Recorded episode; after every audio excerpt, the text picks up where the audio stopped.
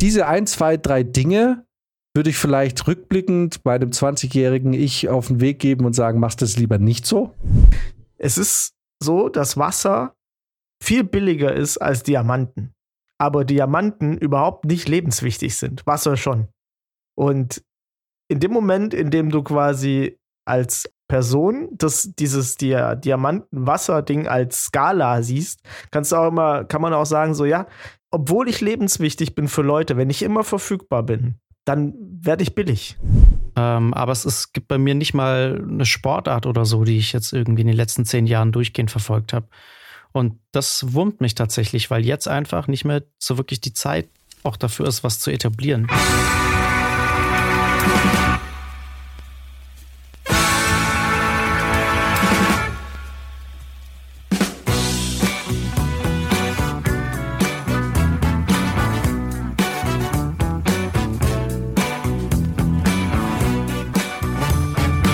Ich muss jetzt ja eigentlich von meiner Tour erzählen. Ne? Ja, genau, ich wollte gerade sagen, das, wir haben jetzt folgendes Problem, weil wir letzte Woche einfach nicht aufnehmen konnten, haben jetzt eine quasi zwei Wochen im Voraus produziert und unsere Glaskugel ist leider nicht sehr zuverlässig. Was bedeutet, dass wir jetzt eigentlich nur spekulieren könnten. Wir könnten jetzt eigentlich wie so eine Zeitkapsel. Also, pass auf, lass uns mal ganz transparent sein, okay? Let's okay. do it. Heute ist der 24.10. Wir haben eben, weil du mit deiner Tour, ich beruflich, lasst uns aus Spaß einen fiktiven Fall besprechen, der jetzt vor kurzem passiert ist, der aber noch nicht eingetroffen ist, weil wir haben ja heute erst den 24.10. Also, was ich auf jeden Fall schon mal sagen kann, dass sie mir jetzt gerade erst aufgefallen ist, weil du es gesagt hast, dass ich ja Halloween verpasse. Es geht mir voll auf den Sack. Ich mag Halloween. Wieso? Das ist ja erst nächsten Montag. Dienstag. Ach, irgendwie habe ich gedacht, das wäre am 28. Aber ja. das ist am 31. 31. Ah. Ja, ah, ja, so okay. Max liebt's ja. Ich lieb's. ich bin auch froh, dass es äh, langsam schon das ganze Herbstlaub hier rumfliegt und man so ein bisschen äh, ja, nach und nach den Halloween-Vibe bekommt. Ich habe auch nichts gegen Regen. Ja, aber nee, finde ich auch super. Also ich liebe die Jahreszeit. Ich mag das irgendwie, wenn es so ein bisschen düster wird. Aber ich kann dann auch die besten Sachen anziehen. die ganzen Kapuzenpullis. 50.000 Stück, die ich im Schrank liegen habe. Ja. Können alle voll. ausgeführt werden. Ich habe angefangen, alle Jahreszeiten lieb zu gewinnen. Echt? Ja, Sommer ist noch auf jeden Fall immer noch der am wenigsten. Aber ich würde mal sagen, meine Reihenfolge ist Winter, Herbst, Frühling, Sommer. Wobei Frühling immer mehr zu Bitch für mich wird. Und jetzt neuerdings auch äh, offensichtlich Spätsommer für mich nochmal eine Bitch wird. Aber äh, so rein gefühlstechnisch liebe ich Herbst und Winter. Ja. Bei mir ist es Herbst, Winter, Sommer, Frühling, glaube ich. Ja, auch so. rückwärts. Und das nächste ja. ist heute, in genau zwei Monaten ist Heiliger Abend. Ey, du bist wie mein Dad. Mein Dad macht das auch immer. Aber allerdings fängt der schon im Januar an. Nur noch elf Monate bis Ja, es ist halt, weil ich jetzt gerade nochmal drauf geschaut habe und mir überlegt habe, wie, wann machen wir jetzt endlich, was wir angekündigt haben und, und, und reden über ein Ereignis, was jetzt noch nicht eingetreten ist, aber dann eingetreten sein wird, wenn diese Folge online geht. Dann habe ich festgestellt. und, hab, nee, und dann dachte ich, ah, eigentlich Herbst und Winter sind meine Lieblingsjahreszeiten. Das bedeutet, eigentlich seit einem Monat läuft schon die Zeit. Drei Monate für die beste Zeit des Jahres für mich.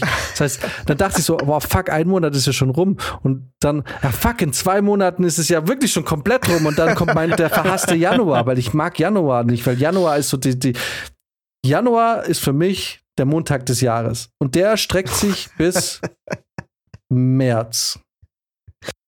Wobei März, März ist schon cool, weil da wird schon langsam frühlingshaft, aber Januar, Februar ist so, also im Januar sitzen immer alle da und wissen noch nicht so richtig, was sie jetzt machen sollen. Es ist so, oder? Ich habe auch so ein ganz irrationell, äh, so, eine, so eine ganz irrationale Abneigung gegen den Januar.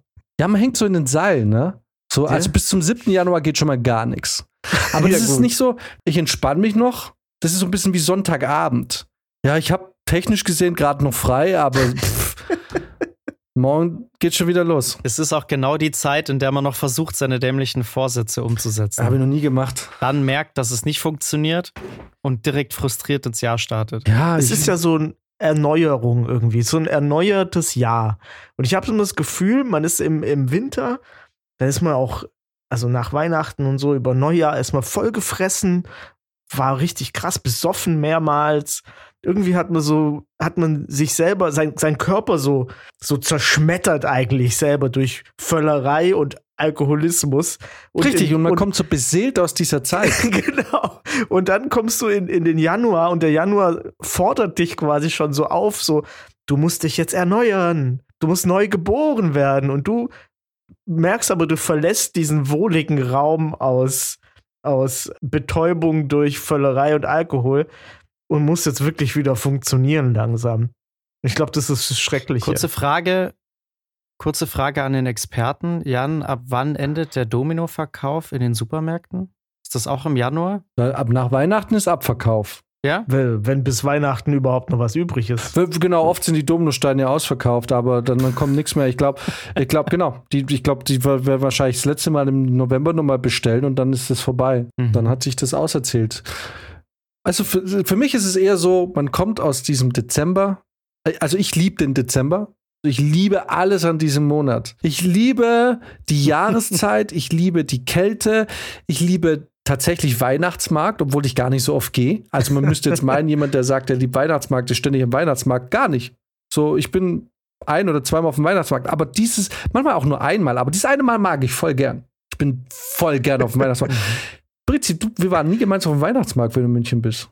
Nee, München hat so viele coole Weihnachtsmärkte. Ja, lass mal, lass doch mal gehen dann. Ich bin ja dann da. Wirklich. Und genau, lass mal machen. Vielleicht kommst du mal mehr als nur ein Wochenende. Vielleicht machst du einen Tag länger. Ja, okay. Weißt du? Dann haben wir einen Weihnachtsmarkttag. Ja, okay, geil. Und, und also Dezember ist einfach für mich schon immer, schon immer, ich, ich habe auch Geburtstag da mir war der Geburtstag nicht so wichtig, aber die Leute immer so, ach ja, voll scheiße, im Dezember Geburtstag haben. Und ich dachte schon als Kind, nee, es ist so geil, dass ich im Dezember Geburtstag habe, weil es macht den Dezember nur noch geiler. So, ne? Dezember ist einfach der geilste Monat des Jahres. Und und dann kommst du so beseelt, du bist voll gefressen, du bist, äh, du hast es gesoffen und gefressen und du warst faul und irgendwie war alles gut, weil alle gesoffen und gefressen haben, du bist beseelt und im Januar kommt, Januar ist so, als würde dir jemand so mit einer Keule reinschlagen, patz, du bist fett. Und dann ist es vorbei mit der Glückseligkeit. Dann kommt die harte Realität. Die harte Realität ist geil. Du hast in zwei Wochen deine ganze Figur, für die du jetzt ein ganzes Jahr gearbeitet hast, kaputt gefressen, du dumme Sau. Jetzt kannst du nämlich genau wieder, und das, das hasse ich nämlich am Januar, jetzt beginnt alles wieder von vorne. Jetzt kommt wieder die Frühjahres-Anxiety okay, wie läuft das Jahr? Ich bin immer noch im Filmmodus. Kommt was? Wann kommt was? Wenn was kommt, ist es was Gutes? Wird es ein gutes Team? Wird es gut bezahlt? Ist es Kino? Ist es TV? Was passiert? Du sitzt da im Januar und denkst so, fuck, die ganze Scheiße von vorne. Wo ist der Dezember hin? Gerade war noch der 1. Dezember. Ja, der Januar ist auch nicht so der, der schöne Schneemonat, ne? Also im Dezember ist ja eh geil, wenn es da mal schneit, zu den ganzen äh, Weihnachtsmärkten. Aber im Januar ist es meistens einfach. Ja, da geht es schon langsam auf den Sack. Und trocken. Und erst im Februar, genau, erst im Februar, März kommen dann so diese richtig geilen Schneemonate, wo es dann auch mal so richtig meterweise das Zeug vom Himmel runterhaut. Und die Leute geil Skifahren gehen können. Ja. Oder, Brizi? Ja, ich weiß nicht, wann ich das letzte Mal Schnee gesehen habe, ehrlich gesagt. Also, ich, der Vater meiner Ex-Freundin hatte am 1.1. Geburtstag. Und ich dachte mir, das ist der traurigste, das traurigste Datum des Jahres, was wir haben können. das ist schon so. Es ist so, ich meine, ja, wie gesagt, viele finden, dass im Dezember Geburtstag zu haben sehr traurig ist. Und ich würde mal sagen, der einzige Grund, warum der Januar vielleicht cool ist, ist, wenn man dann zufällig da irgendwie Geburtstag hat oder irgendwas anderes feiert. Aber ich, für mich war immer am ersten ersten Geburtstag zu haben, der, der schlimmste Tag. Ja, da hast ja auch Karte. Also ich will jetzt niemanden offenden, der jetzt am 1.1. hat, aber ich für mich persönlich finde es furchtbar. Weil du hast diese Neujahreskartestimmung. Und sollst dich dann noch jetzt, freuen. Genau. Und jetzt, und jetzt ja, erwartest du, dass deine Gäste kommen. Du kannst nur davon profitieren, wenn du reinfeierst. Aber als Kind ist es halt echt der Horror, weil ich meine, alle Verwandten, die äh, im trinkfähigen Alter sind, sind halt nur verkatert. Aber du feierst doch eh rein. Ja, genau, das ist so, das ist so irgendwie so voll scheiße, weil, weil ich guck mal, ich bin jemand, ich kacke auf meinen Geburtstag. Ich feiere nie meinen Geburtstag. Aber wenn ich, du, angenommen, bist jetzt ein Typ, der gern seinen Geburtstag feiert. Es feiert nur so halb dein Geburtstag rein. Es ist trotzdem immer Silvester. Das ist so, hey, gut, du, alle, alle um dich rum so schönes Neues, schönes Neues, du denkst es so, es ist mein Geburtstag. ja, voll. das habe ich wirklich auch gerade gedacht. So, das ist, dein Geburtstag ist der Tag, an dem du gefeiert wirst. Und Silvester ist ob der Tag, willst an dem nicht. genau. Aber Silvester ist der Tag, an dem einfach alle feiern, so auch, weil sie selber feiern.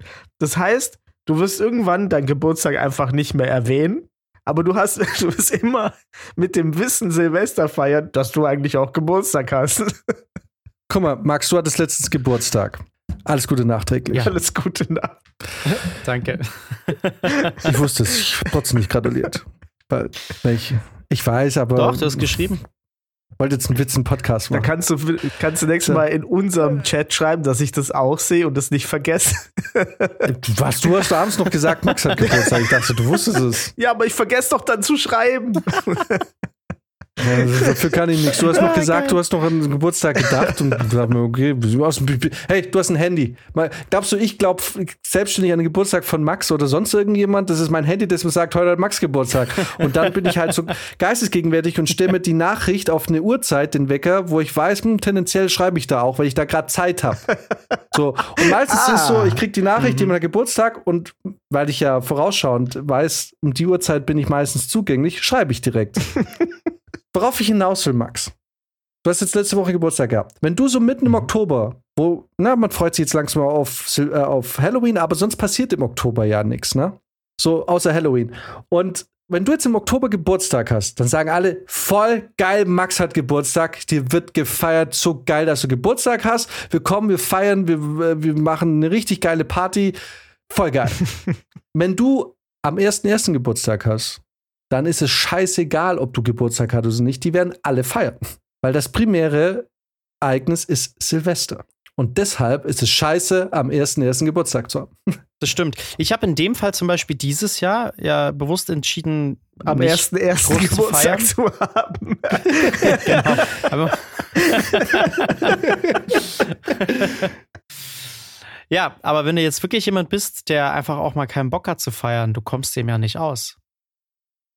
Das ist egal, wo du hingehst.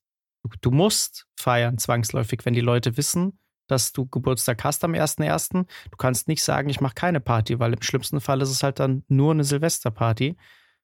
Aber du, du kannst nicht sagen, wir gehen jetzt einfach nur entspannt essen heute. Das musst du etablieren. Ich kann das voll machen. Aber nicht an Silvester. We- we- Weißt du, warum ich das kann? Wenn du am 1.1. Geburtstag Ach so, wenn ich jetzt im 1.1. habe. Ich habe das ja dieses Jahr auch so gemacht. Ich habe gesagt, ich will nichts machen, kein Bock.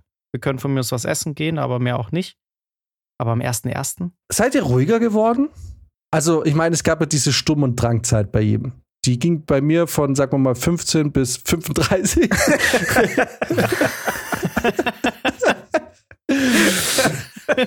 Nein, nee, aber sagen wir mal so mit Anfang, Mitte 20, da hast du ja so diese Stumm- und Drangzeit, ne? Total, du ja. hältst dich ja sowieso für allwissend. Nee, das hältst du dich als Jugendlicher. So mit 20, Mitte 20 fängt es langsam schon an, dass du merkst, du weißt eigentlich gar nichts. Aber habt ihr da so rückblickend das Gefühl, dass ihr ruhiger jetzt geworden seid? Nachdenklicher? Oder irgendwie, oder anders gesagt, gibt es Dinge, bei denen ihr jetzt sagen würdet, okay, ich bin jetzt zwar kein alter Sack und kann jetzt hier altersweise über die Welt reden, aber diese ein, zwei, drei Dinge, würde ich vielleicht rückblickend bei einem 20-jährigen Ich auf den Weg geben und sagen, machst das lieber nicht so? Absolut. Also, ähm, das, ich meine, das ist klar, das kommt ja irgendwie auch echt ein bisschen mit dem Alter, dass man auch so drüber nachdenkt. Ich, es, gibt- es gibt immer noch Dinge in meinem Leben, die sind mir unglaublich peinlich. ja, selbst jetzt noch, wo ich es einordnen kann. Manchmal denk so, warum warst du da so aufgescheucht? Also ich glaube, ein großer Teil, wenn ich jetzt meinem jüngeren Ich was mitgeben könnte, ich glaube, ein richtig großer Teil davon wäre, lass dich emotional nicht so aufscheuchen. So, das sind alles Sachen, die existieren zum Teil nicht. Es sind einfach Sachen, die, sind, da gibt es Missverständnisse, es gibt Sachen, die sind keine Missverständnisse. Ähm, und selbst da lohnt sich nicht, dann so, so kopflos in, in Situationen reinzugehen. Also, weißt du, so das Äquivalent dazu wäre, stell dir vor, du stehst irgendwo an der Ecke und chillst einfach. Was man auch jetzt erst eigentlich so macht. ich stehe irgendwo und chill einfach, weil, keine Ahnung, irgendwas ist passiert, ich muss jetzt hier stehen. Und dann läuft jemand an dir vorbei und stolpert und fällt hin. Dann hätte mein 20-jähriges Ich geguckt, oh, was ist passiert? Wo kam das her? Wo kam die Person her? Wer ist denn? Ist jemand anderer vielleicht schuld? Soll ich vielleicht da noch mal hingucken? Kann ich da was machen? Und dann wäre vermutlich nicht mal hingegangen, weil, weil am Ende des Tages, wer weiß, was hier noch passiert. So. Und mein jetziges Ich würde sagen, da ist jemand hingefallen, jetzt gehst du da hin, haust ihm auf die Schulter und sagst, ja, Pech gehabt und gehst dann erst weg. so?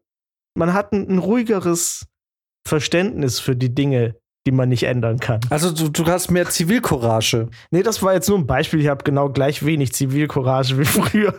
Aber ich meine nur von der, von, es ist eine Metapher. Weißt du, dass man, dass man Dinge, die passieren, direkt angeht und nicht erst 5000 Mal hin und her denkt, was jetzt dazu geführt haben könnte. Das löst sich meistens danach schon alles von selber auf. Das stimmt. Witzigerweise hat mir das mal ein sehr alter Komparse gesagt bei meinem Projekt. Wie alt? Er war locker 38.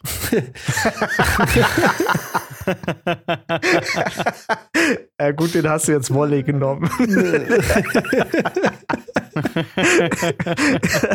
That one is on me. Nee, der war schon in der Rente und hat aber irgendwie wie viele Komparsen einfach den Komparsenjob weniger des Geldes wegen gemacht, sondern auch einfach damit er rauskommt. Wobei, nee, bei dem war es nochmal eine ganz andere Geschichte, weil das war nicht in München, denn äh, der war gar kein professioneller Komparse. Das war, da haben wir, egal, wurscht. Auf jeden Fall ein älterer Typ.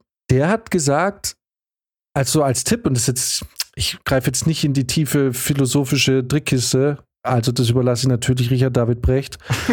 Aber äh, er meinte dann irgendwie halt so, ja, äh, äh, es wird schon alles gut. Mhm. Es ist bisher immer gut gegangen.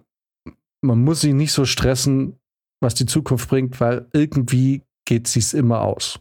Ist natürlich schwierig, weil viele Leute in der Altersarmut landen und so. Und äh, ich glaube, man darf jetzt da nicht drauf hoffen und spekulieren, dass es irgendwie mal gut wird. Aber ich glaube, der Inhalt ist halt der, wenn du auch ein bisschen was tust und jetzt nicht ein fauler Mensch bist, der äh, einfach das Schicksal so hinnimmt, wie es kommt, dann wird's irgendwie, wirst du immer einen Weg finden. Für mich war die Message, wenn du einen Weg finden musst, wirst du immer einen Weg finden.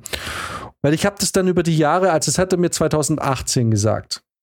Und ich habe das immer wieder geprüft, weil du kommst in deinem Leben an, Posit an Möglichkeiten, äh, an, an Situationen wie, okay, ich trenne mich von meiner Freundin, meine Miete wird jetzt plötzlich doppelt so teuer. Fuck, wie komme ich an dieses Geld? Ne? Es ist ja. ein ernsthaftes Problem.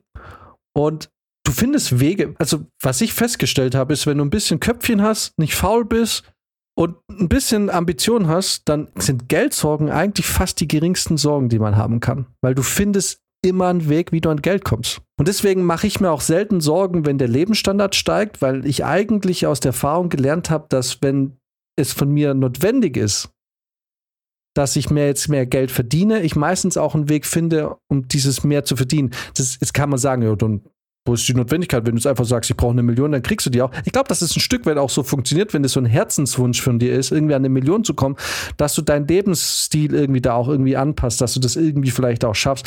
Aber das meine ich nicht. Ich rede davon wie, okay, ich muss jetzt doppelt so viel wie Miete bezahlen. Das bedeutet, ich brauche jetzt 500 Euro mehr. Und ich habe das dann ich habe dann einen Weg gefunden, wie ich es erstmal kompensieren konnte für ein halbes Jahr, indem ich zwischen untervermietet habe, das eine Zimmer. Hab dann aber in der Zeit mir beruflich das quasi so mich, ne, also ich war dann motiviert aufzusteigen, mehr zu verlangen. Ich wurde besser in Gehaltsverhandlungen, weil ich wusste, ich brauche mehr Geld, also muss ich jetzt irgendwie besser verhandeln. Und dann hast du irgendwann angefangen, mehr zu verlangen und hast gemerkt, oh, das geht ja, ich krieg ja mehr Geld. Und so bin ich an mehr Geld gekommen. Und das war jedes Mal so, ne? Ich habe mich letztes Jahr so eingekackt. Ihr wisst es, wir haben es in der Podcast-Folge oft gesprochen. Wir, wir, hatten so Angst vor den Energiekosten. Und ich muss sagen, ich habe hier richtig gespart, ne? Weil ich einfach Schiss mhm. vor einer Explosion von den Kosten hatte. Ich konnte nicht absehen, wie es ist und so. Aber ich habe dann über das Jahr irgendwie mir sicherstellen können, dass das Geld, wenn es denn dann jetzt gebraucht wird, weil ich weiß immer noch nicht, wie viel ich nachzahlen muss, weil meine Ding Abrechnung nicht gekommen ist, ich habe aber in dem Jahr mir jetzt ein finanzielles Polster aufgebaut, mit dem ich stemmen kann. Was ich nie aufgebaut hätte, weil ich es ja nicht gebraucht hätte. Ne? Also für jetzt genau diesen Zweck. Das bedeutet, aufgrund dieses Ratschlags habe ich für mich irgendwann gelernt, vor allem Geld ich sage jetzt nicht, dass Geld nie eine große Sorge ist, weil wenn du wirklich in der Scheiße steckst, ne, du hast Geld verloren, verzockt oder irgendwie wurde gestohlen und so, dann ist Geld natürlich ein Riesenproblem. Aber jetzt für so einen normalen Menschen, der im Leben steht und berufstätig sein kann und nicht irgendwie quasi überholt wurde und zurückgelassen wurde in der Gesellschaft, ist Geld eigentlich fast das kleinste Problem. Ne? Ist natürlich was anderes, wenn jetzt dein Haus abbrennt und du plötzlich von heute auf morgen irgendwie 10.000 Euro auftreiben musst. Das ist natürlich ein Riesenproblem. Aber wenn du so stückweise sagst, ah, okay, na, äh, Energiekosten werden größer, der Lebensunterhalt wird größer, dann findest du auch einen Weg, dass du dir deinen Lebensstandard halten kannst. Weil bei mir ist es so typisch, was? Internet ist zu langsam, ich brauche neues Internet und ich werde das möglich machen. Oder weißt du, wisst ihr, was ich meine? Na? Es Ja, braucht ja. so diese Impulse. Ja. Also, was ich meinem jüngeren Ich, glaube ich, auch mitgeben würde, ist viel öfter Nein zu sagen und nicht so in diesem Glauben zu leben, alles allen recht machen zu müssen. Also ich bin jetzt immer noch jemand, der viel mitmacht und der bei vielem Ja sagt, aber da war ich zum Beispiel früher schon recht extrem und habe immer das Gefühl gehabt, dass ich für jeden nochmal so diese Extrameile gehen muss. Und äh, ich hatte da das Gefühl, man kommt auch nur dann wirklich weit, äh, auch, auch beruflich zum Beispiel, wenn du jetzt wirklich super viel investierst, aber dass das auch was bringen kann. Ich glaube, Jan, da hatten wir auch mal drüber gesprochen, ist eben dann genau das Gegenteil zu machen und zu sagen, nee, ähm, ich mache jetzt zum Beispiel auch den Job einfach nicht, weil das mir gehaltstechnisch zum Beispiel nicht passt. Ne? Also diese, diese Angst davor, was abzulehnen und dann irgendwie deswegen an Ansehen zu verlieren oder so, das, äh, das, das habe ich tatsächlich erst in, in den letzten zehn Jahren quasi lernen müssen, dass das eigentlich eine ganz, also auch eine Strategie ist, die man fahren kann, die auch, ja, die, die gar nicht so schlecht ist. Ich weiß es gerade gar nicht genau, wie ich das, wie ich das ausformulieren soll, aber versteht ihr, was ich meine? Klar. Ja, voll. Ja, dass es einfach okay ist, einfach mal Nein zu sagen. Das, also gerade in der Filmbranche, ich weiß, was du meinst, dass man, wenn man jetzt Nein sagt, fürchtet, nie wieder von dem angerufen zu werden, weil du ihn jetzt abblitzen hast lassen. Aber du merkst natürlich, das habe ich ja auch schon mal gesagt beim Film, ich war immer so ein Typ, der immer gesagt hat, macht euch wegen mir keine Umstände, bis ich irgendwann mal gemerkt habe, naja, wenn ich sage, macht euch wegen mir keine Umstände, macht sich niemand Umstände wegen mir. genau. Und ähm, Genau. Auch nicht die Leute, deren Job es ist, sich Ja. Umstände zu machen. So, und ich habe dann irgendwann gemerkt, du wirst dann relativ schnell zum Spielball. So, und jeder macht, was er will mit dir. Und ich dann beim Film gemerkt habe, das Leben wird für mich einfacher. Und es ist halt schade, dass es so ist, weil das dann meistens jemand anderes drunter leiden muss, meistens Produktionskoordination oder so, dass ich sage, mir passt das hier gerade nicht. Oder ich, oder mir ist das und das passt nicht. Und wenn es jetzt nicht passt, dann komme ich halt nicht oder so. Und er hat so quasi die Beruhigung zu verspüren, dass man weiß, dass der Job, den man macht, ja auch wichtig für die ist. Dass man quasi nicht zu sehr auf die angewiesen ist, sondern die ja auch ein Stück weit, weil das ist natürlich die, die große Kunst, die dir ein Produktionsleiter immer macht, das Gefühl zu geben, dass es tausend andere auch machen können und, und dann kommt es halt nicht. Und klar, es gibt viele andere, aber gerade in den letzten zwei Jahren war auch klar, dass es eben nicht viele andere gibt. Und deswegen hatten wir so wahnsinnig hohe Gagen die letzten zwei Jahre, weil, weil sie hatten niemand. Und ich, ich verstehe, was du meinst. Die Gewissheit, dass die Person dich in einem halben Jahr trotzdem wieder anruft. Genau. Das ist ein bisschen wie dieses, kennt ihr das Diamanten-Wasser-Paradoxon? Nee, glaub nicht. Das ist eigentlich, glaube ich, so ein BWL-Ding. Aber ich finde es äh, ganz schön äh, als, als Parabel irgendwie. Es ist so, dass Wasser viel billiger ist als Diamanten. Aber Diamanten überhaupt nicht lebenswichtig sind. Wasser schon. Und in dem Moment, in dem du quasi als Person das, dieses Dia Diamanten-Wasser-Ding als Skala siehst, kannst du auch immer, kann man auch sagen, so ja, obwohl ich lebenswichtig bin für Leute, wenn ich immer verfügbar bin, dann werde ich billig. Dann wird mein Wert nicht erkannt. Das heißt, man muss sich immer mal äh, auch gewahr werden, dass man irgendwie auch sich an manchen Stellen rar machen muss, damit sein, äh, damit der Wert ähm, festgestellt werden kann überhaupt. Ja. Es ist auch leider in zwischenmenschlichen Beziehungen so. Ja, absolut. Also das habe ich auch so in, in, in den ganzen Freundschaften gemerkt. Ne? Ich habe mich da auch ab einem gewissen Punkt in manchen Dingen rarer gemacht, ähm, wo ich vorher wirklich bei allem immer irgendwie sofort gesprungen bin und so. Und das hat dem Ganzen aber nichts abgetan im Endeffekt. Ne? Im Gegenteil wahrscheinlich, ne? Dann ist man Genau. Quality Time. Andererseits kann es aber auch ins Negative sich entwickeln, wenn Leute plötzlich auf Dating-Apps oder generell im Dating-Leben plötzlich das Gefühl haben, sie müssten dich da jetzt irgendwie absichtlich Stunden und Tage auf Antwort oder so warten lassen, weil, na, willst du gelten, mach dich selten. Ja, das ist natürlich Quatsch, weil das, ja. und das meine ich auch, der, der Diamant ist halt ähm, nicht überlebenswichtig. Das kann, du kannst super gut ohne Diamanten klarkommen. Und das ist, was natürlich passiert, wenn du irrational dich rar machst und einfach weg bist auf einmal. Und so, okay, dann, dann halt genau. nicht. Ja, voll. Ich habe eine Sache, die ich mir häufig jetzt in letzter Zeit gedacht habe, die ich, wenn ich jetzt noch mal 15 Jahre zurückdrehen könnte, oder die ich jetzt geben würde, der Tipp, den ich jetzt geben würde, oder eine der Tipps, wenn jemand kommen würde, also es fragt niemand, vor allem nicht jemand, der Mitte 30 ist. Ist ja auch, wäre auch schwachsinnig. Aber wenn ich jetzt mit meinem 20-jährigen Ich sprechen könnte, würde ich sagen, pass auf, das Beste, was du tun kannst, rein finanziell, und ich rede jetzt nicht hier, kauf Bitcoin ähm, oder sowas, ist, such dir eine Sache, die du voll gerne tust. Und es ist völlig egal, was es ist. Ist es Tischlern? Ist es Malen? Ist es Musik? Ist es Film? Ist es Schreiben? Ist es von mir aus lesen, mach eine Sache, die du wirklich, wirklich gerne tust und mach diese Sache konsequent. Und mit konsequent meine ich nicht, setz dich jeden Tag acht Stunden hin und male, sondern gib's einfach nicht auf. Gib dem Malen oder der Sache, die du gerne tust, einfach ein bisschen Raum in deinem Alltag. Mal einmal die Woche, mal zweimal die Woche, whatever. Whatever. Wenn du Bock auf Finanzen hast oder Börse, beschäftige dich regelmäßig mit der Börse. Ähm, gib dir, eigne dir einen Skill an über die Jahre, der so nebenher mitläuft. Wo du aber nicht die Notwendigkeit hast, ich muss das jetzt lernen, sondern mir macht Spaß. Und in zehn Jahren, wenn du es wirklich machst, hast du einen Punkt erreicht irgendwann, wo du vom Skill-Level so hoch bist, dass du dir automatisch, ohne dass du es wolltest, dir quasi einen zweiten Berufsweg erarbeitet hast, dass du sagen kannst, okay, ich kann immer auch das, das noch machen. Weil wenn du in einer Sache einen gewissen Skill erreicht hast, kannst du immer damit Geld verdienen. Wenn du halt eine gewisse Fähigkeit hast, ne? sogar mit Lesen. Ich bin mir ziemlich sicher, du findest einen Weg, weil du hast ja dann auch viel gelesen. Du wirst irgendwie einen Weg finden, mit der Sache im Zweifelsfall irgendwie Geld zu verdienen. Fotografie. Du, du fotografierst gerne. Und ich habe übrigens, witzigerweise, verfolge ich gerade, das ist ein Kumpel von dir, das ist einer der wenigen, den ich, glaube ich, auf Instagram noch folge mit unserem Podcast-Account. Und ich habe irgendwie das Gefühl, ich beobachte den seit drei Jahren, wie der immer mehr seine Prof Fotografie professionalisiert. Und ich bin mega Fan von seinen Fotos teilweise. Ich weiß nicht, ob er noch hört, früher da gehört. Und genau. der, und ich, ich habe so das Gefühl, ich, ich bezeuge, wie der so immer, immer besser wird und immer mehr fotografiert und immer dazukommt. Ich habe so, und da denke ich mir so, der macht es voll richtig. Also, ja. und ähm, weil das Ding ist, wenn, wenn du mal so ein gewisses Alter erreicht hast, wie wir jetzt, und das beginnt relativ früh, wird Zeit so ein mega Faktor. Ne? Ja. Es ist so, du hast so wenig Zeit und irgendwann hast du so viel zu tun und jeder erwartet was von dir und du hast Verpflichtungen, manche gründen eine Familie.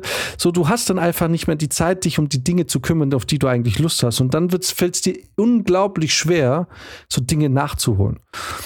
Und geil ist, wenn du halt in der, der Zeit, in der du Zeit hast, als Student oder in, vielleicht in der Ausbildung oder vielleicht noch davor oder so, naja, wobei Ausbildung ist dann schwierig, weil die Leute dann relativ schnell dann, aber whatever, weil du hast ja zehn Jahre, ne? Wenn du jetzt sagst, okay, ich gebe mir jetzt zehn Jahre bis 30 mm, und ich mache das, weil du diesen Zeitdruck nicht hast, kannst du dir trotzdem unglaublich viel Know-how und Skill aneignen in, in, wenn du konsistent bei der Sache bleibst. Und der zweite Tipp, den ich geben würde, dehnt euch. Immer dehnen. Man lacht da immer drüber.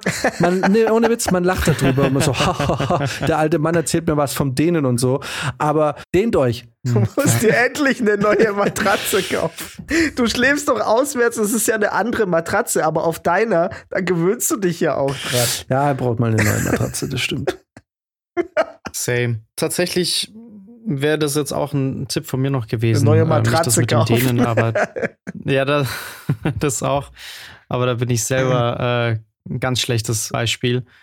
Nee, genau, aber ähm, was du gesagt hast mit dem, mit dem Skill sich aufbauen. Und äh, da spreche ich als jemand, der das eben nicht gemacht hat. Also der rückblickend auf die letzten zehn Jahre nie wirklich was hatte, was er parallel irgendwie gemacht hat, wo er am Ball geblieben ist.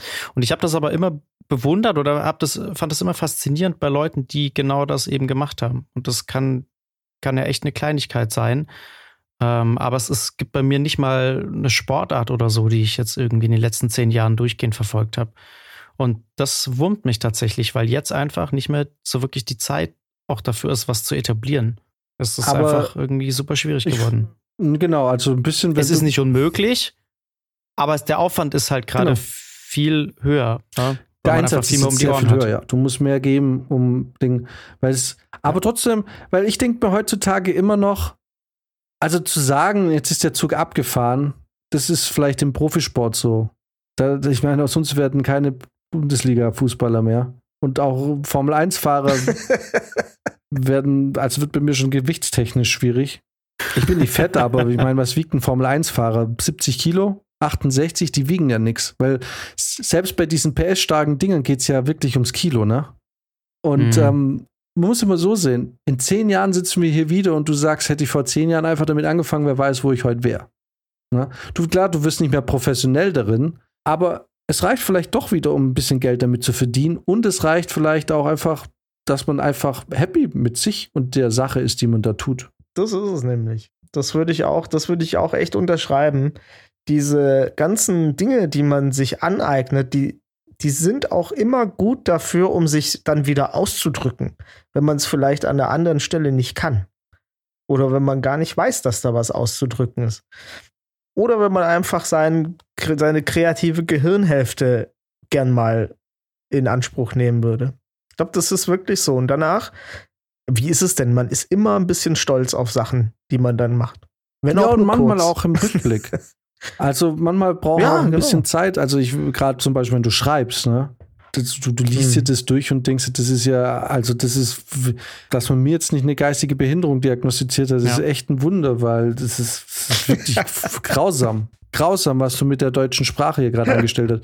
Und ein Jahr später liest du es und denkst, es war gar nicht so schlecht. ja. ja. Übrigens ein ja. Tipp für alle, die Drehbücher schreiben: Schreib bis zum Schluss und liest dir nichts davor durch. Das Rewriting kommt danach. Ein Prozess, der dir jedes Drehbuch Buch sagt und du trotzdem lernen musst. Aus eigener Erfahrung. Wenn du anfängst, während du schon mhm. schreibst, das Ding zu Korrektur zu lesen, du, es passiert nichts an Arbeit, du bist nach einer Woche sowas von demotiviert, weil du nicht vorankommst mit dem Ding und du dich stundenlang an irgendwie einer Seite aufhältst, schreib den Scheiß bis zum Schluss einmal durch und ärgere dich dann, weil dann ist es gemacht. Dann bist du an einem Ende. weißt du? Weil Rewriting ist zwar ein großer Teil, aber wenn es, was dich, ganz ehrlich, was einen so auffällt, ist immer die Furcht, das Ende nicht zu erreichen. Ne? Dieses schaffe ich's, komme ich an. Aber wenn du am Ende angekommen bist, ne, mit deiner Mühle, dann guckst du dir vielleicht doch an, naja gut, wenn ich hier noch ein bisschen was mache und da noch ein bisschen mache, dann ist es eigentlich ganz gut, wenn ich am Schluss noch mal ein bisschen umschreibe, weil dann bist du schon im Flow. Aber wenn du in der Mitte des Dings sagst, boah, das ist eigentlich ziemlich scheiße und da kommt ja noch, und ich habe erst die Hälfte, da kommt noch so viel dazu, dann bist du raus. ja. Man quält sich da extrem, ja. das stimmt. Weil du ja. siehst, wie viel Arbeit noch auf dich zukommt, vorne und hinten. Ja, du kriegst Panik. Hm. Quasi. Ja, du kriegst Panik. Und wenn du aber konsequent einfach sagst, Bullshit, interessiert mich nicht, was ich gestern geschrieben habe, das, da kümmert sich der Zukunftsmax drum. Und du schreibst einfach weiter und weiter und weiter weiter und irgendwann bist du am Ende angekommen und dann fängst du an, dann bist du durch. Dann hast du das Ding, du hast das Ding heimgefahren. Ja. Ob es geil ist, das ist wieder was anderes. Und ob du was Geiles mhm. draus machen kannst, das, das ist was anderes. Aber Rewriting ist viel entspannter als Rewriting zu, zu betreiben und dann aber noch irgendwie 50 Seiten vor dir zu haben. ja, das ist ein sehr wertvoller Tipp, finde ich. Das gleiche gilt übrigens für Musikschreiben. Wenn man Songs teil, also nur Part für Part baut, wird man nie die größere Form verstehen von Songs. Das, was man erst später bemerkt, ist, dass man nicht nur Musik im Kleinen schreibt, sondern immer auch so eine, so eine gesamte Dramaturgie eigentlich hat. Und dann große Form, das beim Schreiben genauso, ähm, große Form, eigentlich wird immer nur passiv trainiert. Weil du musst immer einmal durch. Du musst mindestens einmal durch. Du kannst das nicht Teil für Teil machen. Du kannst nicht sagen, das ist jetzt mhm. die Coda oder der, der Schluss des Stücks. Den habe ich schon geschrieben. Jetzt mache ich den Rest. So, das kannst du erst sagen, wenn er tatsächlich zeitlich wirklich irgendwann mal der Schluss eines Stücks war. Ja, Und ich glaube, da spielt so ein bisschen die Furcht vorm Versagen mit. Quasi sich schon während dem Schaffensprozess sich zu vergewissern, dass du es nicht drauf hast. Ja. Und die Furcht, weißt du, das Ding, also ich denke mir da auch immer, es liest ja keiner. Das kann ja wirklich die dümmste Scheiße sein. Du hast es ja selber in der Hand, wenn du es rausschickst, ne? Das bedeutet, ob es musikalisch oder ein Bild oder was auch immer du da machst, du hast es ja in der Hand, wenn es die Öffentlichkeit sieht. Das bedeutet, ist es so eine Art von Prokrastination, dass ich jetzt sagen, oh Gott, dieser Satz, der ist jetzt noch nicht so richtig perfekt, da muss ich mich jetzt leider acht Stunden drum kümmern, sonst, sonst wird es nichts. Ne? Dass man sagt, so, man sabotiert sich selber, Mhm. um sich aktiv am Fortschritt zu hindern, weil man sich ja irgendwann am Ende des Drehbuchs ja dann äh, eingestehen muss, ob man es drauf hat oder nicht. Und ich glaube, dann, dann hat man diese Furcht davor, dass es halt nicht so geil ist, wie man sich vorstellt. Und ich glaube, die Erfahrung ist das, was einen lehrt, also was einen die Erfahrung lehrt, ist, dass es nie so ist, wie man sich vorstellt und nie so geil ist, wie man sich vorstellt. Und das aber okay ist. Ja. Dass man alles, was du, vor allem im kreativen Bereich, ich meine, in- es gibt natürlich so Sachen wie Programmieren oder Mathe oder irgendwie solche Sachen, die vielleicht gewissen naturwissenschaftlichen Prinzipien folgen, wo man dann sagen kann, okay, das ist gut oder schlecht. Aber jetzt bleiben wir mal im kreativen Bereich. Im kreativen Bereich kannst du eigentlich fast nur immer scheitern, weil du in den seltensten Fällen wirklich das, was du dir, die Idee, die du hattest, genauso umsetzen kannst. Also ich kenne niemand, der, also doch, es gibt vielleicht einige, aber die haben da vielleicht auch Realitätsverluste, aber diese wenigsten, es passiert alle paar Mal, dass du wirklich was aufs Papier bringst, in welcher Form auch immer, und danach sagst, okay, ziemlich geil. No. Wenn es überhaupt passiert. Und, und das ist aber okay, weil zwei Dinge. Nummer eins, das, was hätte werden können, weiß eh nur du. Das, was geworden ist, sehen aber alle anderen. Ja. Und natürlich ist das, was du dir in deinem Kopf vorstellst, vielleicht nochmal größer und besser und schöner und irgendwie runder. Aber das wissen ja die anderen nicht. So, die anderen sehen ja nur, was da ist. Und das ist meistens, und da ja keine Erwartungshaltung im Vorfeld da ist, können sie sich ja auch viel unvoreingenommener mit dem, was du gemacht hast, auseinandersetzen. Während du eigentlich ja dein schlimmster Kritiker bist. no. Weil du hast die Idee und denkst so, ja, das mache ich voll geil. Und das ist so verrückt, weil es ist manchmal wirklich so, du hast ne- was im Kopf und irgendwo auf dem Weg von deinem Kopf über deine Finger auf die Tastatur, wenn du mit schreibst, geht's verloren. Es ist wie so ein Interpretationsfehler. Es ist, als würdest du versuchen, das jetzt gut in eine neue Sprache, also wirklich, ich habe man, man kann es vielleicht so beschreiben, Dinge aus deinem Kopf physisch auf ein Stück Papier zu bringen, ist wie Dolmetschen. Es sind zwei Sprachen, die da gesprochen werden. Und irgendwie auf dem Weg zum Papier ist es halt manchmal schwierig, dass die Dinge, das ist wie wenn du versuchst, einen englischen Witz ins Deutsch zu übersetzen. Im Kern kannst du den Witz übersetzen, aber er funktioniert vielleicht nicht so gut. Ne? Mhm. Mhm. Und so ähnlich ist es, wenn du Sachen aus deinem Kopf dann irgendwie versuchst umzusetzen in was Musikalisches oder was, was, wobei ich musikalisch weiß ich nicht, aber so jetzt im Bereich Schreiben oder so, dann musst du einfach sehr gut sein, dass du das gut interpretieren kannst. Ja. Und das muss man lernen. Es gibt auch so einen Effekt, der nennt sich der Schwelleneffekt. Kennt ihr den? Nee. Äh, ähm, bin jetzt nicht ganz fest, wo, ich glaube, es gibt Studien darüber. Das ist dieser Effekt, wenn du einen Raum betrittst und vergessen hast, was du da drin wolltest. Das ist so ähnlich, wenn man was aus seinem Kopfraum in, den, in die echte Welt schieben will und irgendwie mittendrin geht so viel verloren. Also dieser Schwelleneffekt ist quasi eigentlich nur, man geht in einen neuen Raum und alles, was man sich in dem anderen Raum überlegt hat, muss kurz dieser ganzen Wahrnehmung weichen, die jetzt für den neuen Raum äh, quasi äh, da ist. Und dann hast du keine Chance mehr. Dann ist dein, dein Gedanke halt weg. Dann kann es halt sein, dass du musst, musst ein bisschen graben und so. Ne? Und ich habe manchmal das Gefühl, also es gibt auch so einen kreativen Schwelleneffekt. Bei, bei, bei, bei- der Musik geht es wirklich genau gleich. Ich habe das Ding im Kopf, ich höre alles. Ich höre es. ich setze mich ran. So, das hört sich nicht so an. Why? es ist doch hier drin. ja, ja, ja, ja, ja. Ja, so ist es. Ja, ich habe gutes gerade drüber nachgedacht, was du so gesagt hast. Und ich glaube, mir wäre es tatsächlich auch lieber, zwei fertige Drehbücher in der Schublade zu haben, auch wenn sie nicht so gut sind wie acht angefangene, bei denen ich vielleicht denke, boah, geil, die ersten zehn Seiten sind echt super. aber ich komme halt nicht voran. Ich glaube, dass das für das Selbstwertgefühl und für den Erfahrungswert im Allgemeinen tatsächlich echt förderlicher ist, ja. Hätte ich jetzt so gar nicht gesehen. Klar, weil du hast einfach was Abgeschlossenes. Und es ist was Abgeschlossenes, mhm. das Schlechtes ist immer noch besser wie was Gutes, was aber nie fertig wird.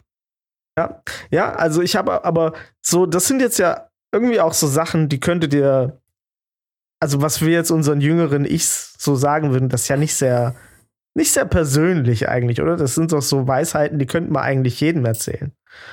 Ich denke mir manchmal so, nee. was, was würde ich, was würde ich, was, nee, findest du nicht?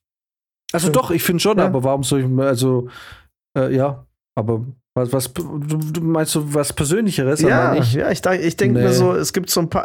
nee, nee, ich bin Arsch, ich brauche das nicht, das weißt du schon. nee, weil ich glaube, wenn du, wenn du das irgendwie einhältst, dann wird sich das, den Rest, der Rest wird sich dann eh fügen. Nee, das glaube ich nicht.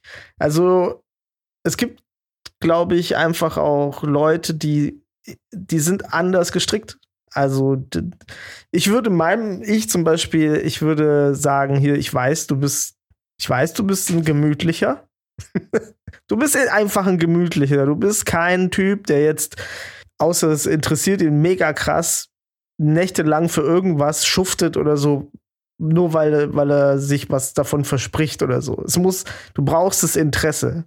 Du brauchst eine Motivation von innen. Du, Motivation von außen wird niemals funktionieren bei dir. So, aber das kannst du, das kann ich meinem jüngeren Ich, das würde das verstehen, aber andere würden das wohl nicht verstehen. Bei denen ist das vielleicht viel wichtiger, so richtig Motivation von außen zu haben. So sowas meine ich. Gibt's nicht, gibt's nicht was, was ihr wirklich eurem jüngeren Ich sagen würdet? Nicht so allgemein? Gewöhnt jetzt schon Zucker ab. ja, okay. Das das Ding ist halt auch, ne, man würde wahrscheinlich gerne viele Sachen dem jüngeren Ich empfehlen, aber man weiß halt leider auch ganz genau, dass, dass es das sich anhören würde und trotzdem drauf scheißen. Das ist das Gleiche, wie wenn du in der Schule sitzt und die Eltern sagen, glaub mir, ich habe die gleichen Fehler gemacht, mach deine Hausaufgaben, es wird wichtig sein. Und man denkt sich, ja, ja, mh, genau, du hast keine Ahnung, werde ich safe nicht machen. Ich habe zum Beispiel nie meine Hausaufgaben gemacht und ich bereue hm. es kein Stück. Ich, bereue es heute auch nicht. Ich, also, da muss man auch sagen, Hausaufgaben sind für manche vielleicht wichtig, aber nicht für alle. Mhm. Also, ich habe ja. deswegen nichts. Ja, gut, man kann jetzt sagen, ich habe deswegen vielleicht irgendwo eine Wissenslücke oder so. Vor allem in Mathe, da hätte ich vielleicht Hausaufgaben machen sollen. Aber ähm, die Sachen, die ich für mein Leben relevant halte, äh, die, die habe ich auch ohne Hausaufgaben hingekriegt. Aber das muss man dann auch hinkriegen. Das zeigt sich ja dann schon während der Schulzeit, ob das geht oder nicht. Wenn du natürlich dann voll ins Klo fasst die ganze Zeit, dann heißt halt, ey, du musst einfach ein bisschen mehr üben, die Scheiße. Ähm, dafür sind Hausaufgaben wahrscheinlich ganz gut. Ja, ich bin da so ein bisschen zwiegespalten, weil ich denke mir halt, wenn ich jetzt zum Beispiel äh, das gesagt bekommen würde nochmal von meinem jetzt 31-jährigen Ich, äh, so hey, streng dich mal an, ähm, du kannst da wirklich mehr aus der Schule rausholen und ich würde das dann tatsächlich machen, dann hätte das wahrscheinlich auch bedeutet, dass ich vielleicht einen ganz anderen Weg einschlage, ne? Wenn ich nicht irgendwie das Fachabi gemacht hätte, sondern das normale Abi, hätte ich wahrscheinlich irgendwie gestudiert mhm. und dann wäre ich ganz woanders vielleicht gelandet. Und dann weiß ich eigentlich gerade gar nicht, ob ich überhaupt den Tipp noch geben will, weil ich eigentlich zufrieden bin bisher, so wie es lief. Und ich mir denke, vielleicht wäre es ja jetzt viel beschissener, wenn ich dann irgendeinen dummen Scheiß studiert hätte und jetzt vielleicht irgendwas mache, was gar nichts mehr mit Film zu tun hat und eigentlich gar nicht viel glücklicher bin. Ja, das stimmt dann. Ja, wirklich, das stimmt eigentlich echt. Stell dir mal vor, du hängst dann in irgendeinem so krassen Unternehmen, wo so voll Ellenbogenmentalität herrscht und alle sind richtig assi und keine Ahnung und das, du bist vielleicht da einfach nicht äh, dafür gemacht und merkst es dann erst. Ne? Also es kann ja schon äh, es, es, kann schon auch alles schief gehen.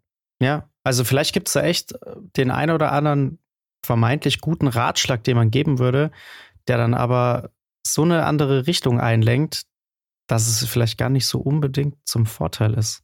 denke ich mir gerade. Ne, wo wir jetzt noch denken, ah ja, es wäre schon gut, wenn er das weiß. Und dann ist es so Butterfly-Effekt-mäßig und endet in der Katastrophe.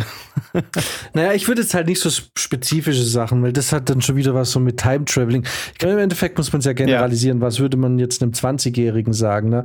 Weil kannst nicht sagen, ich drehe die Zeit zurück und äh, hier entscheide ich für dieses Praktikum und nicht für dieses Praktikum oder so.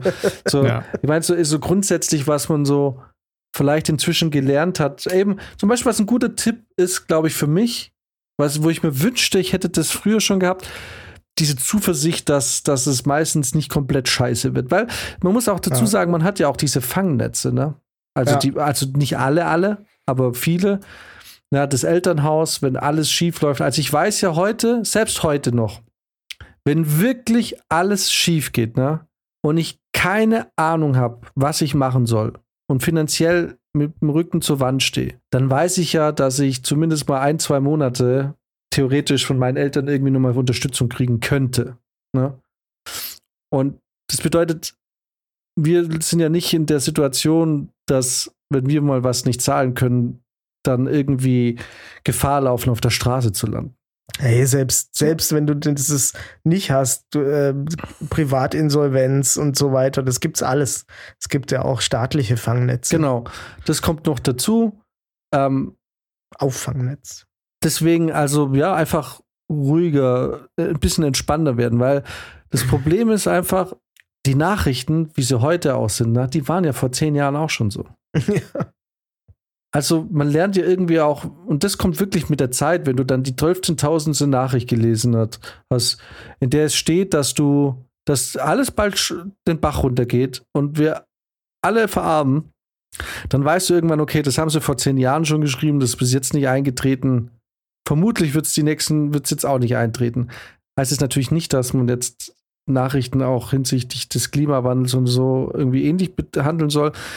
Aber man soll die Nachrichten vielleicht schon ernst nehmen, aber halt sich dann darauf einstellen und dann wird es schon gut gehen.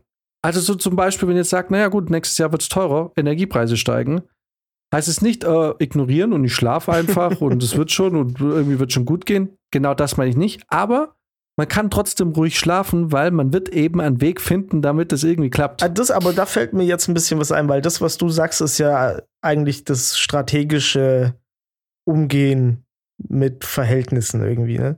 Und ich finde, da, also da würde ich meinem jüngeren Ich auf jeden Fall noch mal einen Takt dazu sagen.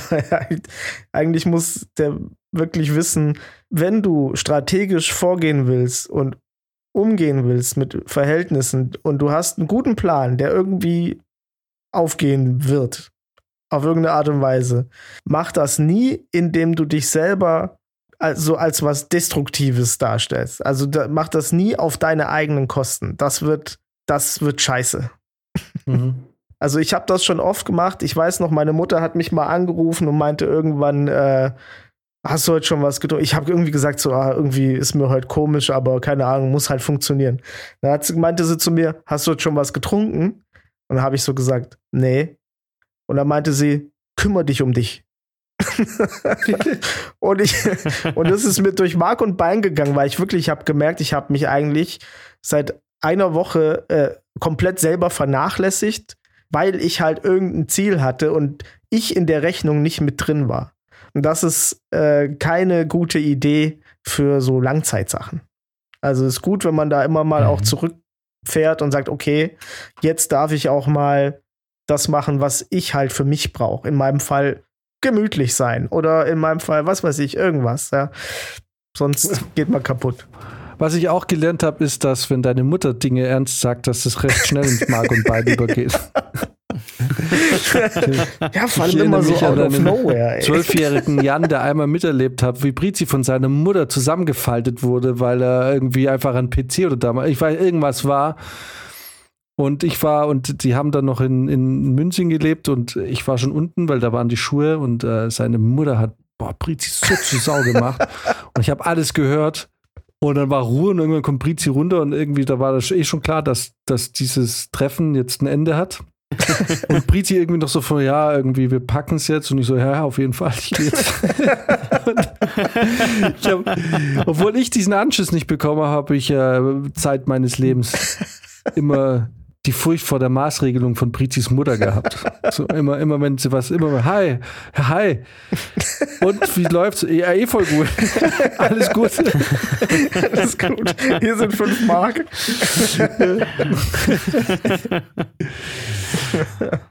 Also, äh, ja, Grüße an meine Mama hier. Von uns allen. Von uns allen Grüße an meine Mama hier. Das ist auch so, so ein Ding, wenn du jetzt irgendwie, du bist jetzt im, im Bus oder in der U-Bahn oder sonst wo, irgendwo und du siehst, wie eine Mutter ihr Kind zusammenfaltet, ne?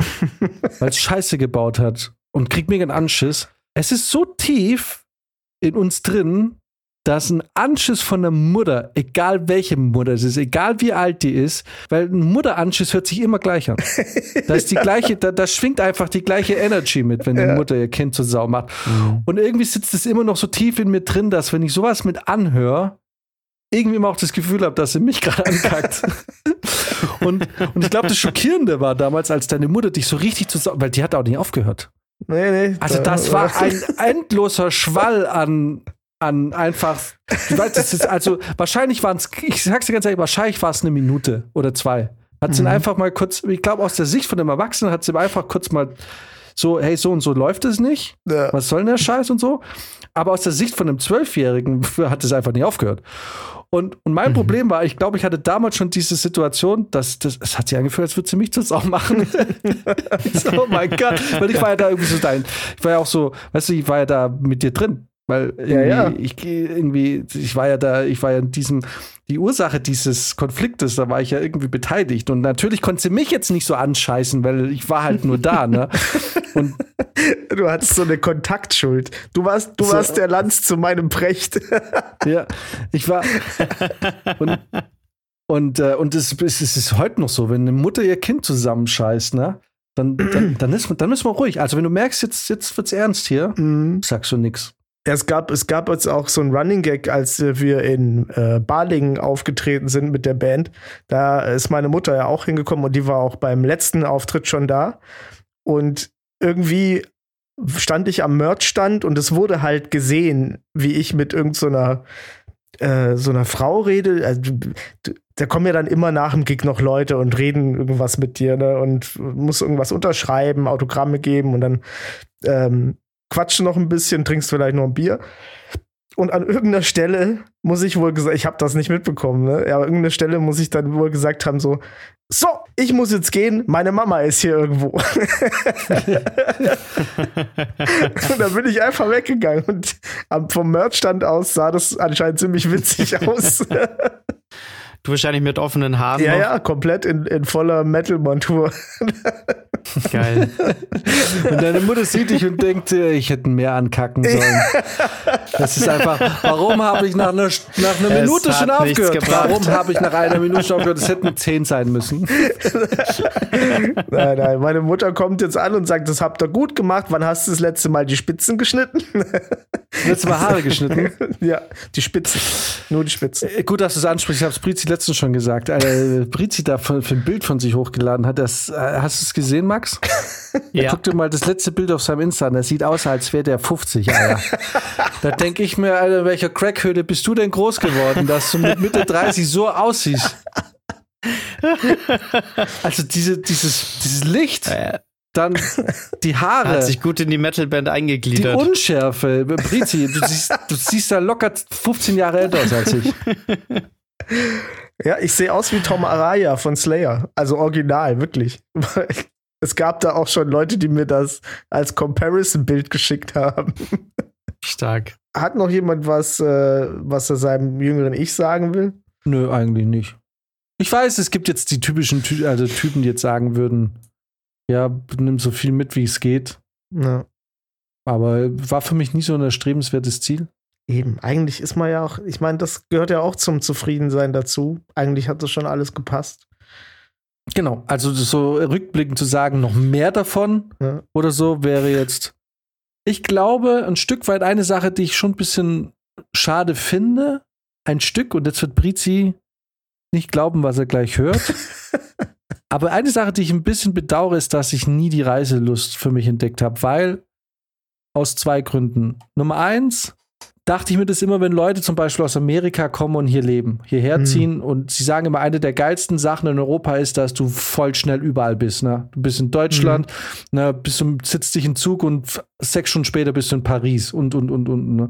Und die kommen her und reisen überall rum und sehen so viel geiles Zeug und finden alles nice und so. Und ich denke mir so, das stimmt eigentlich. Wir leben eigentlich in einem der dichtest besiedelsten Orte, was verschiedene Kulturen angeht. Ne? Mhm. Und man nutzt es einfach überhaupt gar nicht. Und, ähm, und das Zweite ist, ich denke mir langsam so, die Strände sehen langsam echt alle aus wie Scheiße. Alles ist widerlich und schmutzig und, und man hat jetzt vielleicht noch die Möglichkeit, ein, zwei Orte noch zu finden, die nicht voller Plastik und Scheiße ist. Hm. Ähm, dass ich mir manchmal denke, ich wünschte, ich hätte mehr Fernweh, aber ich hab's halt leider nicht. Und ähm, deswegen weiß ich nicht, ob ich einen Ratschlag geben würde, reise mehr, weil re viel Reisen ist irgendwie auch ein bisschen mit ein Teil des Problems, dass viele Leute ständig reisen müssen. Ich würde auch niemand sagen, reise viel, weil wenn du mhm. nicht gern reist, dann tu es nicht. Eben. Ne? Aber äh, ich finde es ein bisschen schade, dass ich es nicht tue. Ja, und wenn man aber gerne reist, dann gerne gerade so große Reisen, die auch viel Zeit in Anspruch nehmen, wenn man es finanziell natürlich stemmen kann, auch gerne früher machen. Also ich habe festgestellt, dass es jetzt so in den letzten Jahren für mich deutlich schwieriger gewesen wäre, äh, eine große Reise auch jetzt über mehrere Wochen oder Monate zu machen. Nicht nur beruflich, sondern auch die familiären Strukturen, die werden irgendwie nicht einfacher. Also ich habe jetzt das Gefühl, ich könnte nicht einfach so ein halbes Jahr wegfahren. Das, das ging vor ein paar Jahren noch deutlich besser. Und das ist tatsächlich was, was man nicht zu spät beginnen sollte. Und ich habe tatsächlich heute auch mit meinem Schwager darüber gesprochen, dass ähm, viele Reiseorte auch äh, vor zehn Jahren echt noch geiler waren. Also mhm. das wie du jetzt schon gesagt hast, mit den Stränden und so. Aber wir haben zum Beispiel auch ähm, heute da über Hamburg gesprochen. Da meinte er, ja, das war früher viel geiler, so mit den Marktschreiern auch am Fischmarkt und so. Das war noch so richtig authentisch. Das gibt es jetzt alles gar nicht mehr so wirklich. Ähm, kann man ja auch Münchner Beispiel nennen äh, mit der Wiesen. Das war ja auch vor zehn Jahren noch eine ganz andere Nummer. Da konntest du ja vom U-Bahnhof direkt aufs Gelände. Jetzt musst du da umständlich über irgendwelche Wege durch Eingänge. Also ist ja alles auch abgezäunt mittlerweile. Mhm. Das war alles viel, viel freier und entspannter.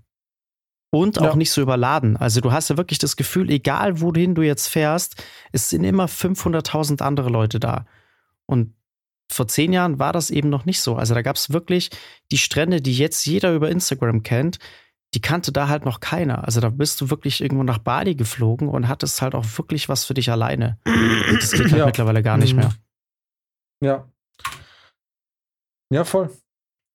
Eine Sache, die ich jetzt für mich noch festgestellt habe, ich glaube, ich kann mir vorstellen, dass das Reisen für mich ein bisschen später nochmal ein Thema wird, weil ich langsam das Gefühl habe, dass ich so in ein Alter komme, wo ich, wo auf eine Art und Weise gereist wird, dass es mir Spaß macht. Mhm, mh.